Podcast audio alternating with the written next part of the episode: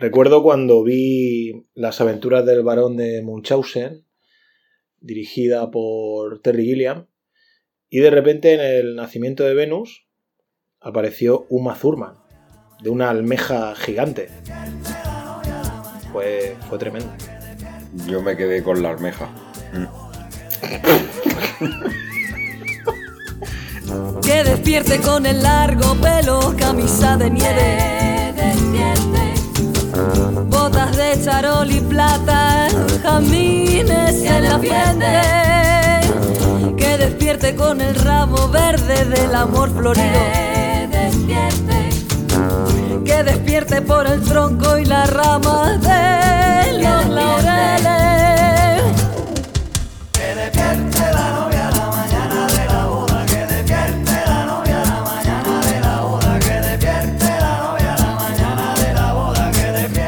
Bueno, pues vamos a comenzar esta segunda parte del podcast dedicado a Quentin Tarantino con, con Kill Bill, que es la película con la que inicia comienzos del año 2000, con, en concreto 2003. Kill Bill fue un proyecto que se rodó en, en unas cuatro horas de, de metraje, ¿no? Y al final se... Un poquito más, yo creo, ¿no? Al- sí, sí, algo, algo así, por ahí. Y al final se decidió dividir en dos partes. Fíjate que yo para mí el concepto que tengo de Kill Bill es el de homenaje a todo el cine asiático que se había, como tú bien decías antes, del que se había empapado Quentin Tarantino en el videoclub, de todo este cine asiático de artes marciales, Sonny Chiba, Bruce Lee y tantos artistas marciales de, Sí, sobre, de sobre los, todo, de sobre los todo años el, 60, años 70. sobre todo el volumen 1, ¿no? Yo creo. Sí, efectivamente, más marcado toda esta cuestión en el volumen 1 que en el volumen 2. Y bueno, yo lo, lo- pues lo veo como un homenaje a estas películas. Kill Bill está basada en una, en una película japonesa llamada Lady Snowblood del director Toshiro Fujita. Y, y, bueno, pues eh, Kill Bill es que es, es un auténtico remember de todas estas, como estoy diciendo, ¿no? De todas estas películas orientales, manga, al estilo tarantiniano, ¿no? Sí. Mucha sangre, exageración a tope, colores chillantes y una historia más o menos tradicional de venganza, ¿no? No, no es que sea una historia eh, originalísima, pero También tiene un eh, cierta, cierta inspiración en La novia ensangrentada de Vicente Aranda, ¿no? Creo. También de, del cine español, me parece que sí, que Tarantino también vio, sobre todo el comienzo, ¿no? De, de- de la peli, creo. A ver, bueno, esta peli se divide en dos volúmenes, volumen 1, volumen 2. A mí el volumen 1 no me gustó nada, tengo que decirlo así. es más circense, es más... Exacto. Sí, Sí. mete Exacto. esas escenas de, de manga también. Sí, ya en el podcast anterior... qui- quizás se pasa un poco de, ya de ultra pop, ¿no? De... Sí, más que ultra pop, hiper, hipermanierista, ¿no? En el anterior episodio hablábamos de Pulp Fiction, que para mí sí es más pop. Esta ya es como el manierismo meramente artificioso, ¿no? Cojo de aquí, lo pego, cojo de allá, lo vuelvo a pegar, Sí. hago incluso 7-8 minutos de manga. Los, los movimientos de cámara, e- esos acercamientos rápidos. Sí, al esos estilo- zoom. que- Esos zoom al estilo chino. Sí, chino, chino y que luego aquí puso de moda Valerio Lazarov, ¿no? Aquí en el tío este de la televisión española también puso de moda estos pedazos de zooms. También en el cine italiano se hacían bastante estos zooms tan, tan agresivos. ¿no? Sí, como para presentarnos un primer plano de alguien Sí, y hacerlo así de manera rápida y muy contundente. Quizás esa sea la palabra, ¿no? De-. La veo sinceramente una película, yo hace mucho tiempo que no la veo, ¿eh? pero la vi una película muy artificiosa, no me gustó nada. Claro, porque entre el 97 y 2003 son 6 años, 7 y tanto tiempo para que Tarantino hiciera eso, la verdad es que tengo que, tengo que reconocer que me decepcionó bastante. Yo creo que, fíjate, va muy en gustos, ¿no? Eh, Como hablábamos antes, que Quentin hace lo que le da la gana y lo hace, pues, pues él dijo, oye, pues, joder, a mí me encantan las películas de acción marcial y de luchas y de pelea, voy a hacer ahora cine de este tipo, que es el que a mí me gusta. Y ya está. y Se sacó de la manga cuatro horas en dos películas de, de historia de venganza, Sí. con historia... La primera parte me pareció por momentos coger el cine de John Woo, eh, sablearlo a saco, meter bandas sonoras de películas anteriores Sí, pero, esa, y, un y estetizar en exceso. pero es americanizar cine oriental. Sí, pero hiperestetizado.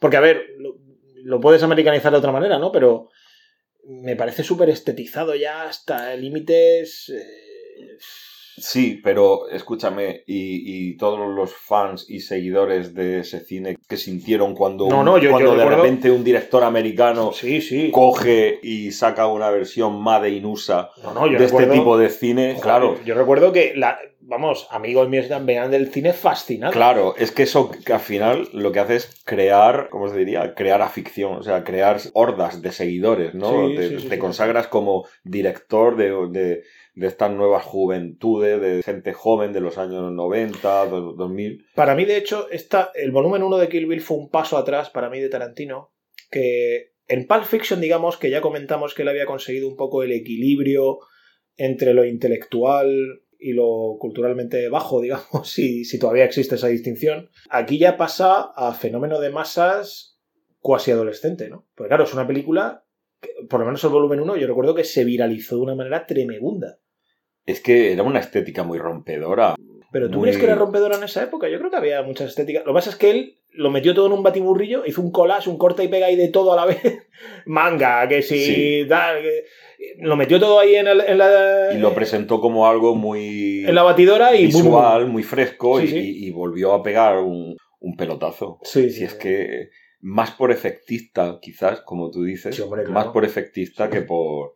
Porque es una historia... Sí, pues porque incluso, incluso Pulp Fiction tiene momentos de guion realmente imponentes. Pero es que Kill Bill Volumen 1, para mí, no se sostiene narrativamente. Es básicamente un juego de artificio permanente entre. Pues sí, es, poco menos que un cómic llevado a la pantalla, de hecho, con... Bueno, con- sí, yo creo que incluso sí, sí. No sé si Porque, cómico- porque en Pulp Fiction tienen momentos dramáticos, ¿no? Cuando, Por eso, por cuando, eso, que- cuando sodomizan a, a Marcellus Wallace, eso es un... Es un, dra- es un drama para Marcellus. sí. Yo jamás me hubiera, vamos, jamás querría pensar estar en la situación de, de, De Marcellus. sí, sí. O Bueno, cuando- Te digo una cosa, yo no sé si estar en la situación de Marcellus o estar luego en la situación del, Del- que le, se lo hizo a Marcellus. Correcto, correcto. Porque le dice a Bruce Willis, oye, mira, pírate, Vete. aquí nadie ha visto nada, yo me encargaré de esto. Y ahí, ahí yo no sé qué situación. Correcto. Pero bueno. Pero en Kill Bill, que, Pero- que pretende ser pues también una historia de venganza por una tragedia, porque ella está, Uma Zuma está embarazada, va a tener un niño. Sí, bueno, la historia es una historia O sea, prototípica claro, de toda la Sí, vida. ¿no? ahí está, pero no hay, en verdad, no hay, te- no hay tensión, no hay, no hay drama, no, No, hay. para mí no, para mí no. Es, como, es como ya el colmo de la autoparodia, ¿no? es como el, el colmo de la banalización, Por eso te digo que me parece un poco. de la violencia, la estetización, Sí. de estas coreografías de John Woo y Por- todo esto. Por eso te digo que parece un cómic. Como una autoburla. ¿no? Sí, sí. Es un cómic llevado a la pantalla. Hay una historia más de acción y de violencia Mm. que otra cosa y vacía de contenido.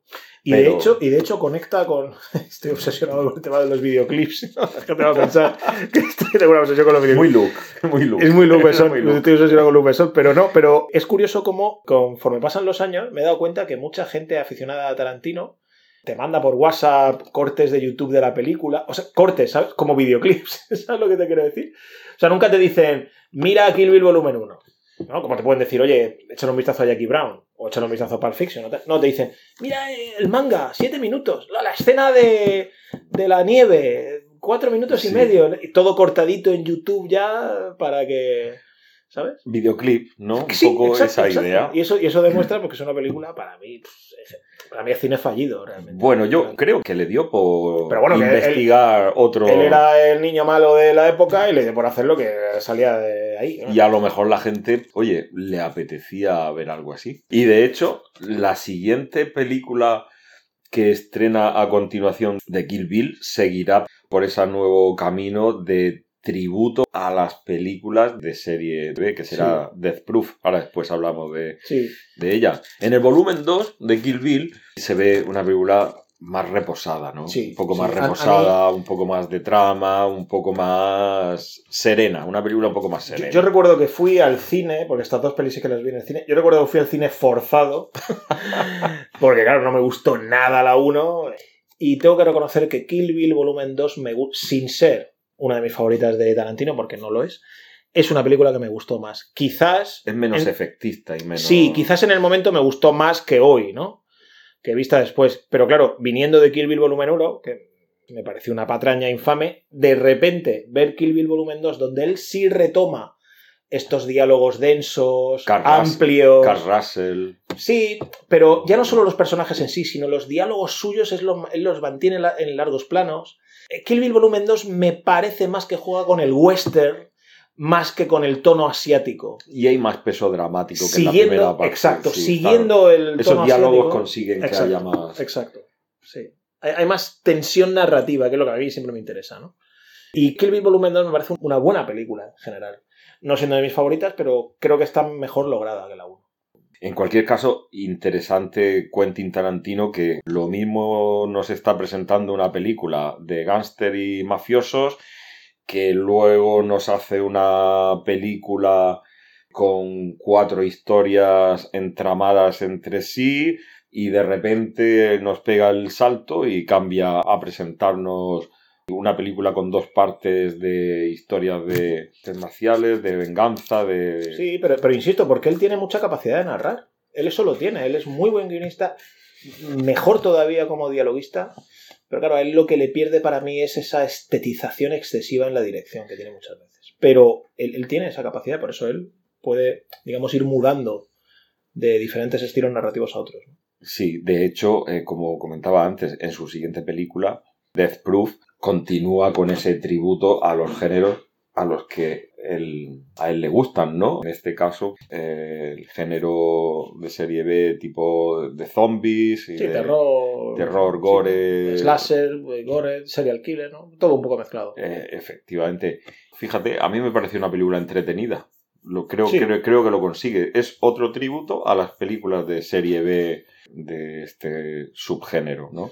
Y aunque el proyecto Greenhouse en principio no salió bien parado en taquilla, Sí, fue, fue es una cosa extraña porque fue, fue bastante mal, ¿no? sí, no, no tuvo éxito. En... A mí me gustaron las dos, ¿eh? Planet Terror de, de Sí. Robert Rodríguez también me gustó, ¿eh? A mí también, a mí también. Y A mí me Machete. gustaron Y machete A ver, si- siendo bueno, pero esa ya pertenece a otro tipo de historia.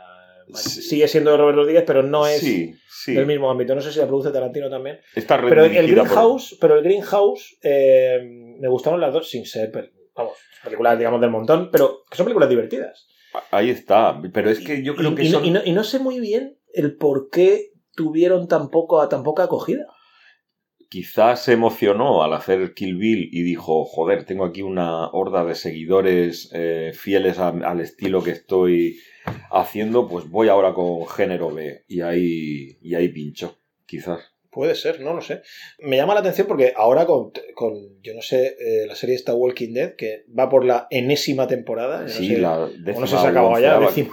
o- Eh, creo que ha acabado, creo que ha acabado, pero vamos, es que han sido 10 o 11 No sé. temporadas. Yo creo que igual si las, las hubieran filmado hoy, igual la gente se lo hubiera tragado ahí al máximo. No, Pues, lo, no lo sé. fíjate. No lo sé. Igual la hizo a destiempo, ¿no? Sí, O antes de tiempo, no lo sé. Me parecen películas muy entretenidas, ¿eh? Sí, sí, son películas entretenidas. Muy entretenidas, son- muy frikis. Son graciosas, muy- son freaks. sí. No pretenden ser más de lo que son. Muy bien realizadas. Efectivamente, no son pretenciosas. Hmm. Que sí que le veo un punto pretencioso a Kill Bill, fíjate, por eso también parece una obra menor, porque le veo un pelín de pretenciosidad. O sea, no le veo, le veo la autoparodia, el autoburla y todo esto, y este, este posmodernismo de remezclote, de retromanía, todo ahí en la batidora, pero mm, le veo un punto ahí de pretenciosidad a Kill Bill, en sus dos volúmenes, que no me hace nada de gracia. Sí, En cambio, esta no, esta se le ve por divertimento, ¿no? sí, quizás su se ve- colega Robert Rodríguez, hacerla de divertida, hacer realmente, pues eso, lo que, lo que has dicho tú antes, ¿no? Serie Mm. De terror, Sí, un guiño a Roger Corman, a todas estas producciones que se, se hacían en los 70. sí, creo que creo que tu comentario es bastante acertado, ¿no? Kill Bill intenta tener una carga ahí dramática que solo consigue en la segunda parte y, y Sí. Uma Thurman está espectacular, o sea, está muy bien, no, no me parece que Y, y Sí, hace- bueno, una cosa no quita la otra. Un actor puede estar muy bien, pero la película. Pero aunque Uma Thurman de- le pone esa carga de... Sí, sí, sí. sí. Bueno, Uma Thurman está espectacular en la película. Totalmente. Eso es así. Está, para Mm. mí, carácter interpretativo.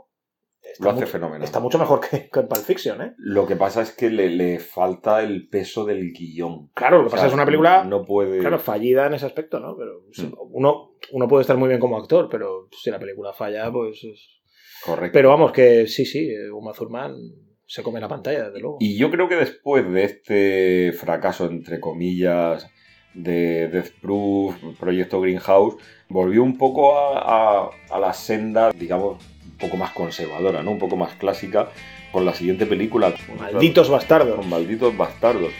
Una visión muy suya de una historia eh, en el marco de la Segunda Guerra Mundial.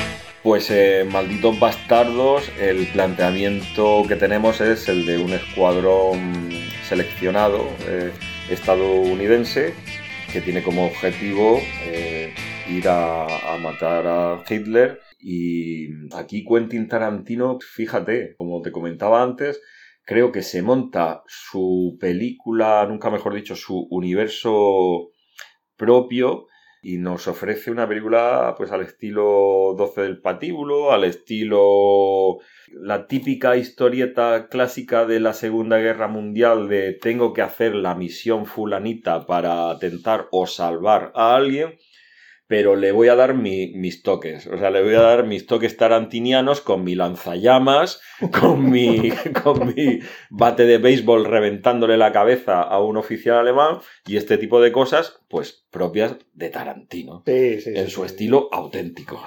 Esta peli también es un reflejo de lo que decíamos antes, de que Tarantino bebe del cine más clásico, como tú has dicho, 12 del patíbulo, El desafío de las águilas, todas estas películas de la época, Los violentos de Kelly y tal. Exacto, efectivamente. Pero al Sí. mismo tiempo, de pelis que se hacían de serie B en la época, como ese maldito tren blindado de Enzo Castellari, que él también lo usa mucho en los westerns, porque es un, género que Castellari hizo bastante, Spaghetti Western.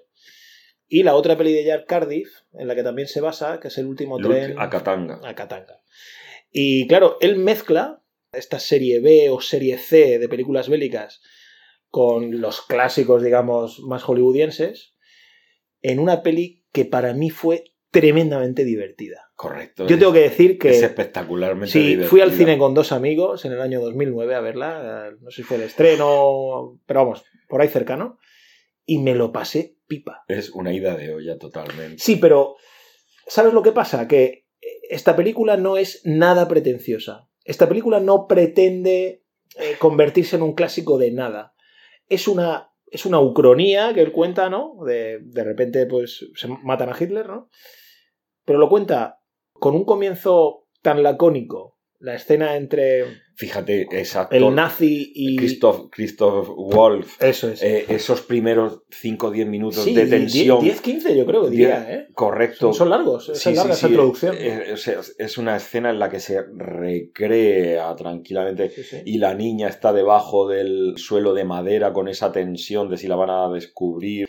Es impresionante. ese, ese comienzo es una maravilla. Totalmente. Es una maravilla. es como lo que hablábamos antes de Christopher Walken hablando con Dennis Hopper. claro, claro, eh, enamora quemarropa. enamora quemarropa. Esos diálogos O los, los diálogos que hay en Reservoir Dogs entre ellos. con- que tienen esa tensión y Jackie esa- Brown entre Es los enamorados, entre los gángsters, etcétera. Sí, sí, efectivamente. y que te, que te deja absolutamente pegado a la pantalla diciendo qué maravilla de. de- de- Y además de usando escena". nada, usando primeros planos, Sí. planos secuencia, muy poco efectismo en la cámara hay ahí. Sí, muy, sí. muy poca, digamos, técnica eh, o, o pirotecnia. No, no, es todo Es interpretación. todo interpretación y buen rodaje y, y buen diálogo.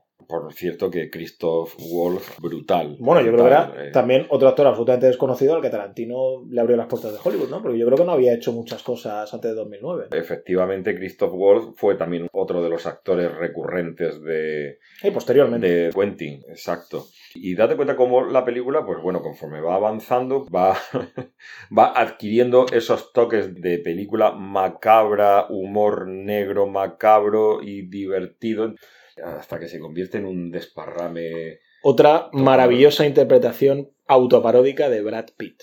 Sí, sí, Un tipo al que podríamos hacer un, un monográfico. un ¿no? monográfico, sí. Porque Yo también. a lo es un actor que en general, para lo que podía haber, para lo que podría haber hecho, ha hecho bodrios infumables, obviamente, como todos los actores. Pero para lo que podría haber hecho, creo que ha sabido escoger su filmografía muy bien. Muy bien. Sí, sí, yo lo recuerdo en 12 monos, esa Sí, interpretación sí, sí, de... bueno, tiene películas maravillosas. Quizás habría, habría que darle una vuelta a, a un episodio sobre él, sí. Pero bueno, Brad Pitt está maravilloso. Y luego la presentación de los personajes. Es una presentación ultra cómic, súper norteamericana, con las letras. Ahí como si se estuviera presentando a los personajes. Muy americano, ¿no? Muy sí, efectista. muy- pero tiene gracia. Quiero decir, aquí el efectismo. Pero vuelve otra vez Que lo a, usa Tarantino. a beber de la estética del cómic. Sí, claro, claro. De- Pero aquí el efectismo del cómic o el efectismo de la presentación de los personajes, como está hablando de una situación tan dura, tan potente como es la Segunda Guerra Mundial, el Holocausto, etcétera, Hitler y todo esto, casa muy bien con ese humor negro. Cosa que en narrativas o en puestas de escena más intimistas, como puede ser la de Kill Bill en algunos momentos, o la de Pulp Fiction, no casa tanta autoparodia para mí. ¿Sabes? El contexto histórico y Mm. belicista aquí le da pie a él a jugar con ese humor negro. Y a mí me parece genial eso.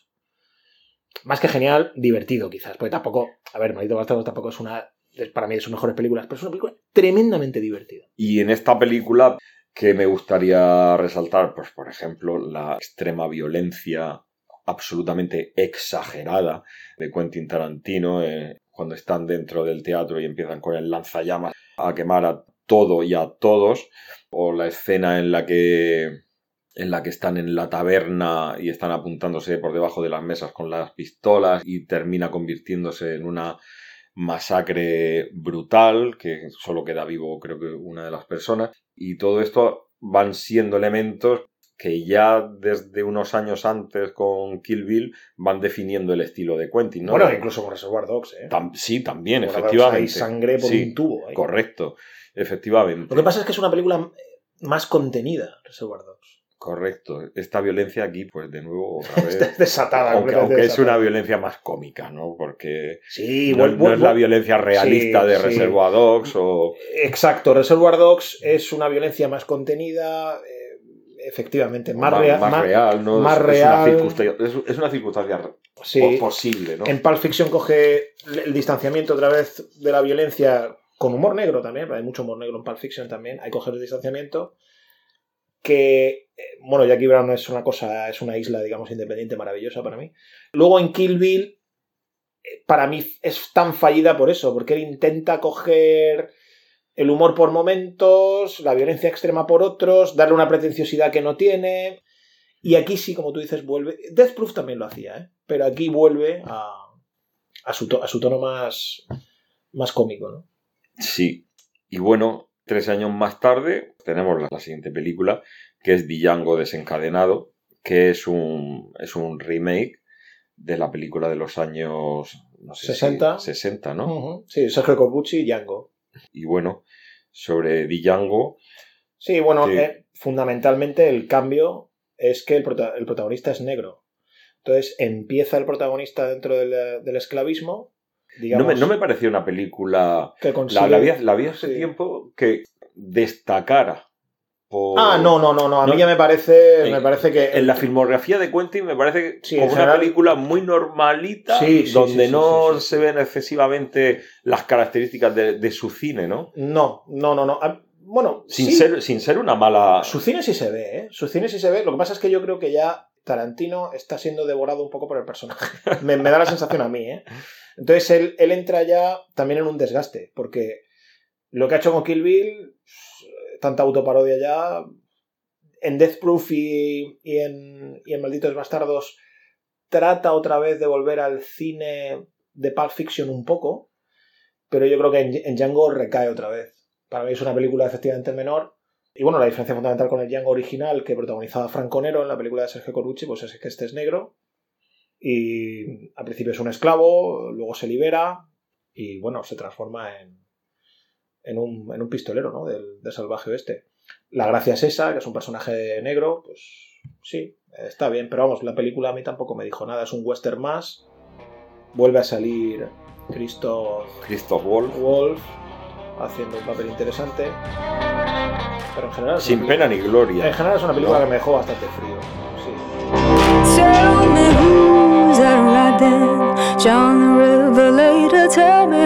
Who's that riding? John the Revelator, tell me who's that riding? John the Revelator, tell me who's that riding? John the Revelator wrote the book of the seven seals. Yeah.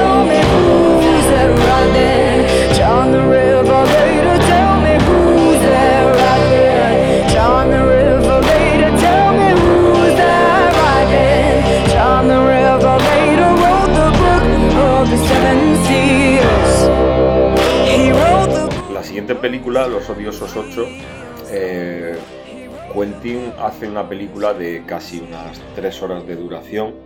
Es una película más densa y, como te diría, es una película mm, muy distinta a todas las anteriores. Tanto por el planteamiento como por lo poco efectista de la, de la película, ¿no? La trama de la película es muy básica. Carl Russell que lleva a una prisionera, a una persona que, la van a colgar y se monta una tormenta de nieve en el, en el oeste. Estamos en Norteamérica, Far West, en ese contexto, 1800 y pico por allá. Y como decía, se monta una tormenta de nieve y en la diligencia en la que van recogen a unas personas que se encuentran por el camino y tienen que parar en un, una posada y toda la historia sucede dentro de, este albergue. ¿Qué ocurre? Que al ser una película de casi tres horas, imagínate, es una película que va a su ritmo, lentamente, plan- haciéndonos un planteamiento de los personajes. Es una película en la que, digamos, más destaca el conocimiento de cada uno de ellos, su, su manera de ser, y es una película que quizás se hace un- poco, a mí se me hizo un poquito más dura de, de digerir. Ojo, más dura de digerir, pero no por ello menos, menos interesante, sino que, que cuesta un poco estar atento en todo momento porque es una película que va muy al detalle de, de las acciones, de las conversaciones, cómo eh, se van sucediendo las traiciones entre las personas que hay en la posada. Y fíjate, me recuerda a estas películas del tipo se ha escrito un crimen que, juego esto que están todos reunidos en una casa pero ha habido un muerto y entonces una de estas personas es el asesino pues hace es un planteamiento un poco hecho de una manera muy Sí, sí, sí. Se entiende. muy, muy sencilla y muy trivial, ¿no? Pero este es el planteamiento y desarrollado a la manera tarantiniesca, es decir, con, esa violencia, con ese detallismo que caracteriza a Quentin Tarantino, con esos diálogos súper estudiados, con esa personalidad que tiene cada personaje y sus intereses y cómo van influyendo en el desarrollo de la trama. Y me parece una película de las más interesantes que tiene al respecto. Por supuesto, un Carl Russell eh, brillante, un Christoph Wolf también fenomenal. Y esta película, vamos, no se priva de ninguno de de las características de- del cine de Quentin, ¿no? La- las escenas de violencia son, son brutales, con unos giros de guion que no te los esperas. Esta película tuvo bastantes nominaciones, premios, y bueno, yo creo que, creo que merecidos. La verdad es que la carrera de Quentin, no sé qué te parece a ti, Pedro, pero la verdad es que es muy variada, es muy... Yo con, con esta peli recuerdo, no la recuerdo muy bien porque me dejó bastante frío, pero sí recuerdo lo que pensé nada más verla. Dije, es el western. Bueno, realmente, a ver, Tarantino tiene casi todas sus películas son western, ¿no? incluso Reservoir Dogs, porque al final Sí, eh, bebe mucho de ese género. Pero claro, él bebe más del espagueti, ¿no? Del western más cómic, más eh, deconstruido. Sí, bueno, ya sabes que a él le gustaba pues Sergio Leone, Sí, Sergio pero precisa- Corbucci. precisamente en Los Odiosos 8 creo que él intenta ser más fordiano y no, no le llega a salir. Quiero decir, e- ese tratamiento, como tú has dicho, psicologizante sobre los personajes o psicologicista sobre los personajes y tal, A veces es que estira tanto el chicle. Eh, claro, que pero se- porque- que pero porque se yo creo- un poco aburrida, iba a decir aburrida, un poco. Esa tensión es muy difícil mantenerla a lo largo de 160 minutos. Que... Es que igual que hemos dicho que él es muy buen dialoguista y guionista, y sí pres- sabe presentar esa fisicidad, esa potencia física de los personajes y tal, yo creo que él adolece de penetrar en el carácter del personaje de manera profunda. Yo creo que eso en lo visual le cuesta. Sí, pero sin embargo, en la historia, aquí, aquí tenemos una historia. Pero yo esta peli la recuerdo con muchos silencios, o por lo menos es lo que recuerdo. Ya digo que es una peli de 2015, yo imagino que la vería ese año o quizá 2016, hace ya tiempo. Pero yo recuerdo una película con muchos silencios y tratando de ser, pues, eh, pues eso, ¿no? Muy clásica en el aspecto fordiano, no en el uso de la violencia y todo esto, que es Tarantino puro, sino en el aspecto del, del psicologicismo de los personajes, muy fordiano, muy hoxiano, y claro, no le da. Yo creo que él ahí tiene una limitación. Y a mí esta película me dejó bastante frío. Y sin embargo, la historia, los quiebres que te va dando de argumento, las traiciones que se van Sí. sucediendo y tal, fíjate, es lo que salva, Sí, aunque es, la, es lo que le da el interés. la encuentro superior a Django, ¿eh? La encuentro Sí. superior a Django. Sí, No gustándome ninguna de las dos así mucho, pero encuentro superior esta a Django, sí. So- Sí. ¿Sobraba metraje, tú crees? 180 minutos son es mucha tela. Yo para mí le hubiera sobrado metraje. Le hubiera sobrado metraje. Fíjate, iba a decir quizás hay aquí un paralelismo un poco en el planteamiento como un Reservoir Dogs, en el sentido de que nos ofrece una ubicación muy estática, ¿no? El, el garaje y tal, y dentro hay historias y hay tramas que... Sí, pero en, en eh, Reservoir Dogs no considero que sea una película realmente estática porque, o sea, lo es en el plano, digamos, formal. Están en un garaje, Y efectivamente. físico, efectivamente, a eso quiero sí, me eh, sí, pero que est- están encerrados y además casi siempre se nos muestran en lugares cerrados, ¿no? Reservoir Dogs, perros de Sí. presa, están ahí a punto de salir a morder, ¿no? Claro, esa, pe- es la, esa es la tensión que también existe Sí, pero, pero, aquí en- pero él, él es muy bueno jugando con esa tensión narrativa, añadiendo, digamos, todas estas piruetas posmodernas de flashbacks, de todo este, todo este tipo de metanarrativa. Y yo no recuerdo tanto eso en Los Odiosos 8. Sí, efectivamente, quizás Los aquí lo que hay... 8... Aquí se juega más con el detalle, la mirada. Sí, pero para mí no le sale, no le sale, porque él trata de ser John Ford o trata de ser Howard Hawks, él trata de hacer un poco, pues eso, la diligencia, él trata de hacer un poco eh, centauros en el desierto, no le sale eso a él. Hmm. O sea, se ve claramente que es un director que tiene, hay una carencia, ¿no? Eh, Él, si no tiene el apoyo narrativo posmoderno Hmm, sí. del flashback, de la metanarrativa, del cachondeo, del, de la autoparodia, de tal, a él no le sale eso tan fluido. Eso me parece. Entonces él yo creo que intentó hacer en Los Odiosos 8, por lo que yo recuerdo, ¿eh? que insisto que no recuerdo mucho, pero yo salí de esa película muy frío por eso, porque dije, ha tratado de hacer su versión fordiana, a él le sale bien chorear a Sergio Leone, pero no chorear a John Ford, no sé si me expreso, ¿no? Correcto, correcto. Ese es el tema, o sea, al final tantas vueltas para esto.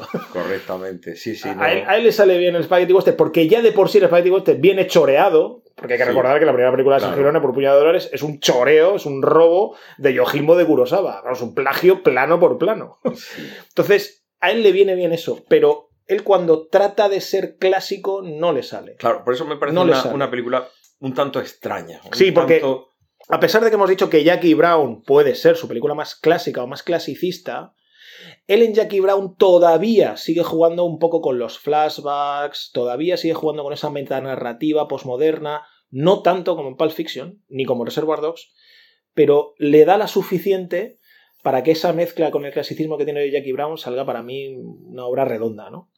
Pero en Hateful Eight está en Los Odiosos 8, yo creo que eso, eso, trata de ser, pues eso, más un western prototípicamente norteamericano de los años 40 o 50 y no llega para mí, no llega. Entonces, claro, tiene esas explosiones violentas, no sé si Carl Russell le, le arranca la cara a alguien, ¿no? Me, Sí, me- me bueno. recuerdo o algo así. Sí, bueno. Y claro, y, y claro, tiene una excusa o una justificación dentro de una narrativa loca típicamente tarantiniana, pero dentro de tratar de hacer una película más psicologicista, más clásica, más estilo Anthony Mann, Howard Hawks, eh, John Ford y toda esta gente, No le Pues, cuadra. No, le sale. no, no cuadra y, y aparte de repente aparece esa violencia y dices, pues esto va qué bien.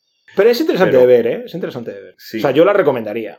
Y bueno, pues con esto daríamos paso a, a su última película. Érase una vez en Hollywood.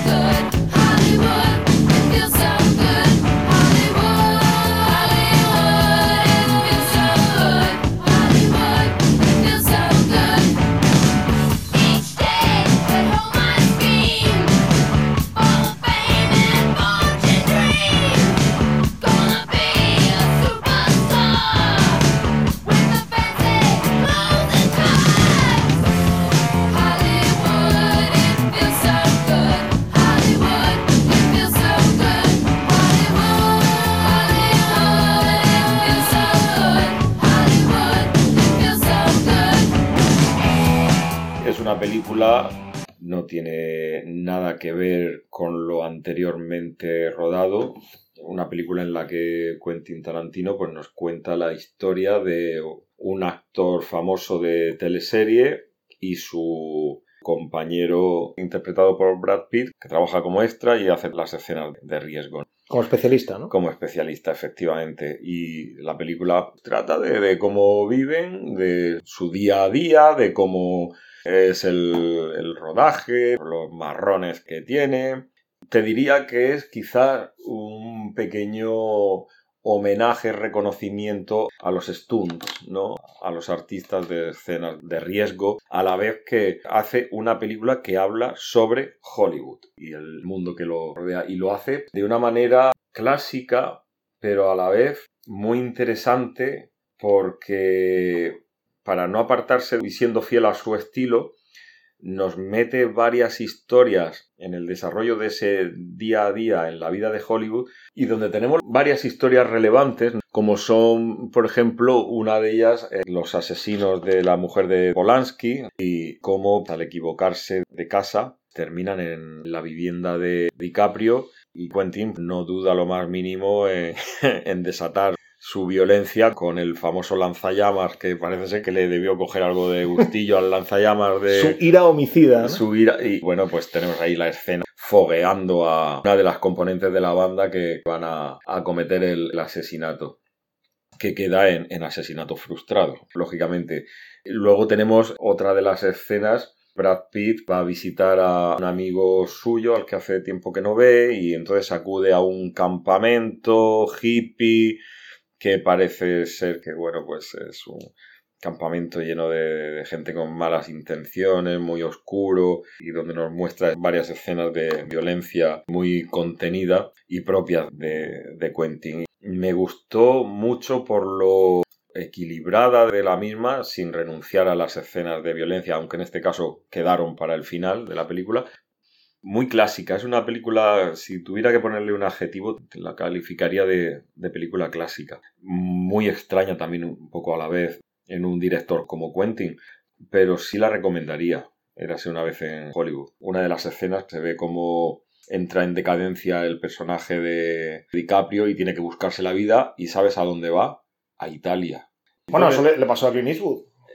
Pues fíjate. Él hizo la No serie, sí, hizo la serie Rawhide y después ya la serie Rawhide se dejó de hacer y tal. Y Mm. él se buscó la vida en Italia. Lee Van Cleef, después de hacer un montón de cine, serie B, cine negro también y tal, pues al final se especializó en todas estas películas de Leone, de Corbucci. Pues fíjate, pues esto es un tributo que hace Quentin tanto al género de Spaghetti Western como a los, como a los extras. Quizás también es una crítica a Hollywood. Vuelve de Italia a Estados Unidos con una esposa y con su carrera, digamos, relanzada de, de nuevo. Entonces, esta película pues me parece interesante desde ese punto de vista. Te hace una película clásica, bonita, que es una crítica Hollywood, pero a la vez es un tributo a toda la gente que compone esa industria que es Hollywood y de nuevo a esa manera inteligente de hacer el cine. Cómo te hago una crítica, pero te la hago de manera inteligente y bueno, hay, hay una de las escenas que sale Brad Pitt eh, peleando contra, contra Bruce Lee, que no tiene desperdicio.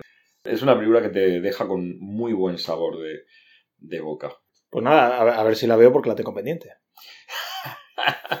sí, sí. Eh, es que Quentin Tarantino es un director, no sé, lo veo muy, lo, lo decíamos al principio del podcast, no es brillante, pero es tan polifacético, tan detallista, tan estético también, tan violento, que también sabe ser violento implícita y explícitamente. Yo lo que creo es que básicamente es un director de su tiempo, es un hijo de- del posmodernismo y él ha sabido muy bien moverse en ese terreno. A veces, bajo mi punto de vista, de manera más interesante que otras, Sí, pero en general, en el negocio este de meter batiburrillos ahí a la batidora y hacer batidos y tal, él ha sabido moverse muy bien, muy bien. Y eso, pues, que le quiten lo bailado, desde luego. yo es- espero que no se retire. Dijo que se iba a retirar cuando hiciera 10 películas. Me gustaría que hiciera muchas más, porque creo que sí es un director que ha aportado a la industria de- del cine, ¿no? A lo mejor, Sí, bueno, no, a lo luego, mejor claro, no claro. tanto por la originalidad, pero sí por...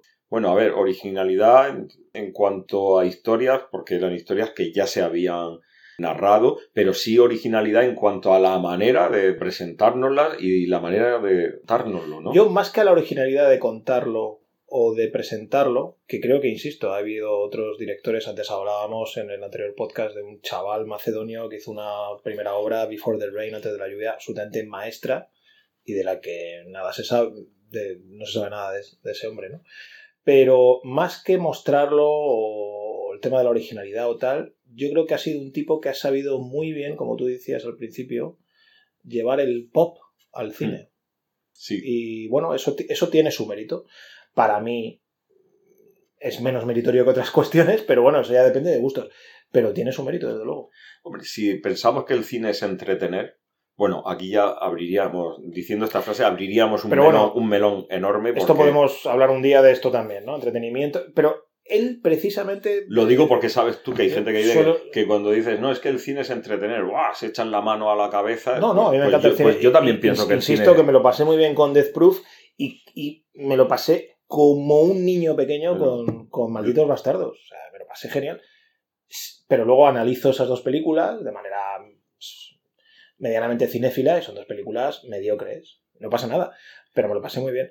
Pero él sí sabe hacer eso, lo que hemos hablado antes, ¿no? Él, él sabe mantenerse en esta posmodernidad de lo intelectual, es decir, triunfo en Cannes y triunfo en los Oscars. Tengo lo comercial, lo pop, lo mainstream, Pero es que al final y al mismo tiempo sigo siendo un cineasta de autor. Ahí está. Y él Eso- combina muy bien eso eso. es lo que te iba a decir. Al final, fíjate, se le ha reconocido, se le ha reconocido tanto en Hollywood como fuera de Hollywood. Sí, sí. Un montón que- de premios con solo 10 películas.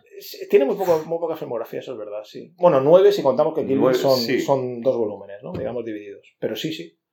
Y me parece Quentin, yo, yo soy fan de Quentin. Aunque no todas me enamoren por fan- igual, pero sí soy. Yo más que fan, digamos que, bueno, en general disfruto de sus películas. Hay algunas que me interesan cero, otras que me interesan más. Creo que hay una obra maestra indiscutible para mí que es Jackie Brown. A lo mejor es por mi debilidad por los cómics.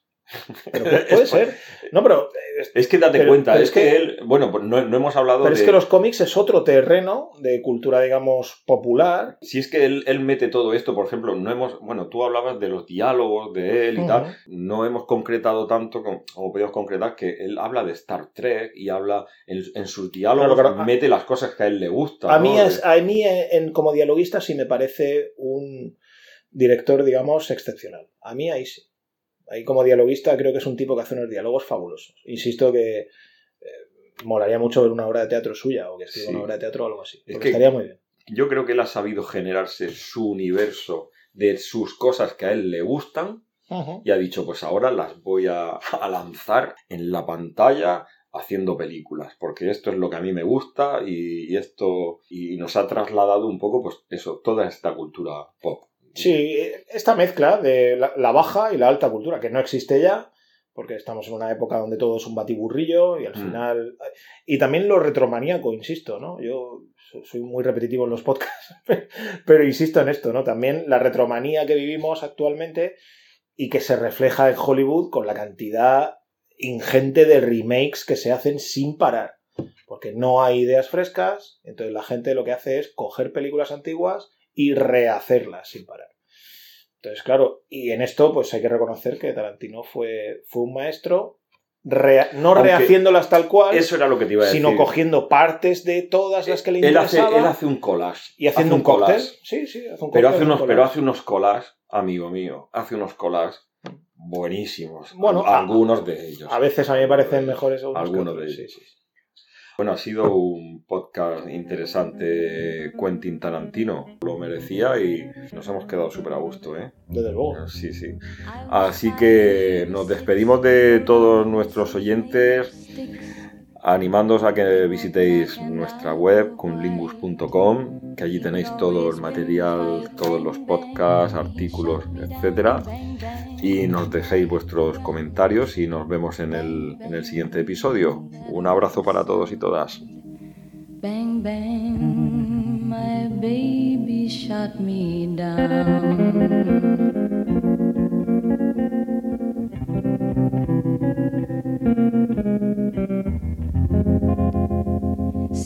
Came and changed the time.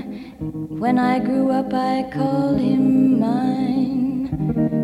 He would always laugh and say, Remember when we used to play bang, bang? I shot you down, bang, bang. You hit the ground, bang, bang. That awful sound, bang, bang.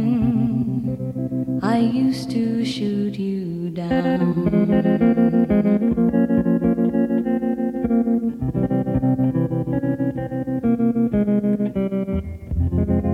Music played and people sang. Just for me, the church bells.